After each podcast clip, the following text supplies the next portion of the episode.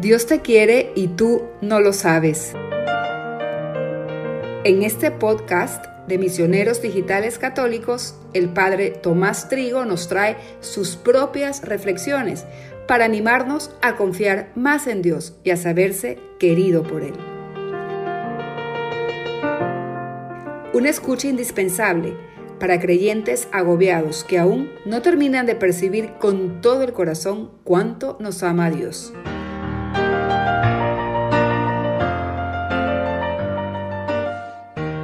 El abandono en Dios nos libra del miedo a la opinión. Una gran fuente de inquietudes es la excesiva importancia que damos a la aprobación de los demás cuanta menos riqueza interior, más valor le concedemos a la opinión ajena y mayor es el miedo a que sea negativa. Nos importa demasiado que piensen bien de nosotros y que nos aprecien. No soportamos las críticas, las murmuraciones, el rechazo o el ninguneo. Hay personas a las que interesa tanto caer bien y ser aceptadas por los demás, que están dispuestas incluso a traicionar sus convicciones y su fe. La opinión ajena es fuente de inquietudes, porque mantener el buen concepto en la mente de los otros no está siempre en nuestro poder. Tenemos miedo a que nos interpreten mal, a que alguien nos critique a nuestras espaldas, a no saber estar a la altura o bajeza que se espera de nosotros. Tememos que en el fondo nos desprecien, aunque a la cara nos digan lo contrario. Estamos continuamente preocupados por guardar las apariencias en el modo de hablar, de actuar y de vestir.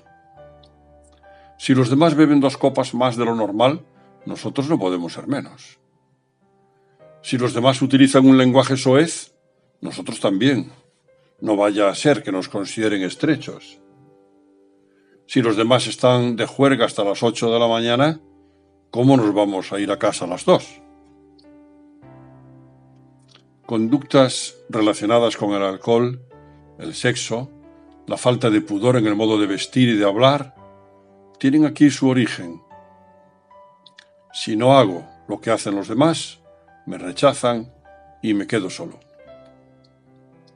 En el fondo, a muchos que siguen esas conductas les gustaría no emborracharse, vivir un noviazgo limpio, vestir con elegancia, porque estamos hechos para el bien, pero ante los demás se niegan a admitirlo.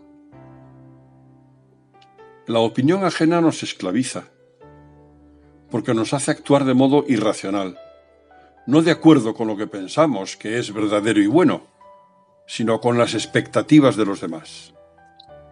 Sustituimos nuestra conciencia por la conciencia de los otros.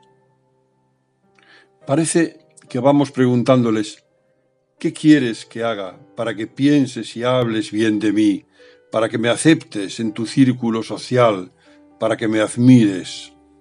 Estoy dispuesto a ponerme la máscara que más te guste a cambio de tus alabanzas. El esclavo de la opinión no vive en sí mismo, sino en la mente de los otros. Es como los demás quieren que sea.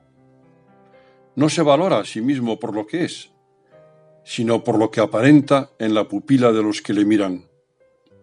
No vive, es vivido. Y todo esto acaba mal. Porque llega un momento en el que nos damos cuenta de que no estamos viviendo libremente, sino como esclavos. Que hemos traicionado nuestra conciencia. Que quienes nos aplaudían no están a nuestro lado a la hora de la verdad. Y los sacrificios que nos ha exigido la buena opinión de los demás no valen para nada.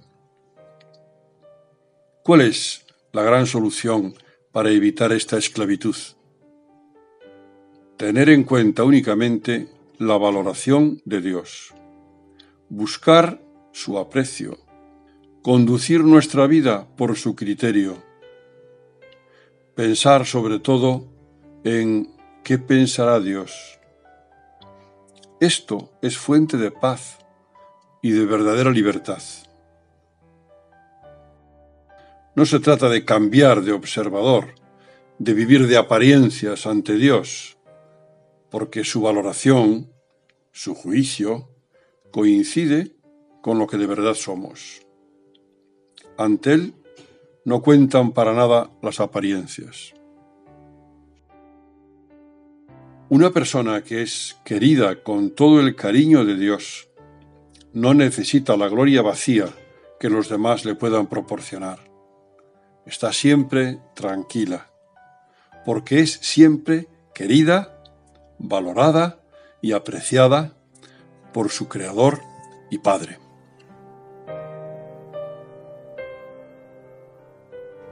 Dios te quiere y tú no lo sabes. Reflexiones del Padre Trigo a través del podcast de Misioneros Digitales Católicos.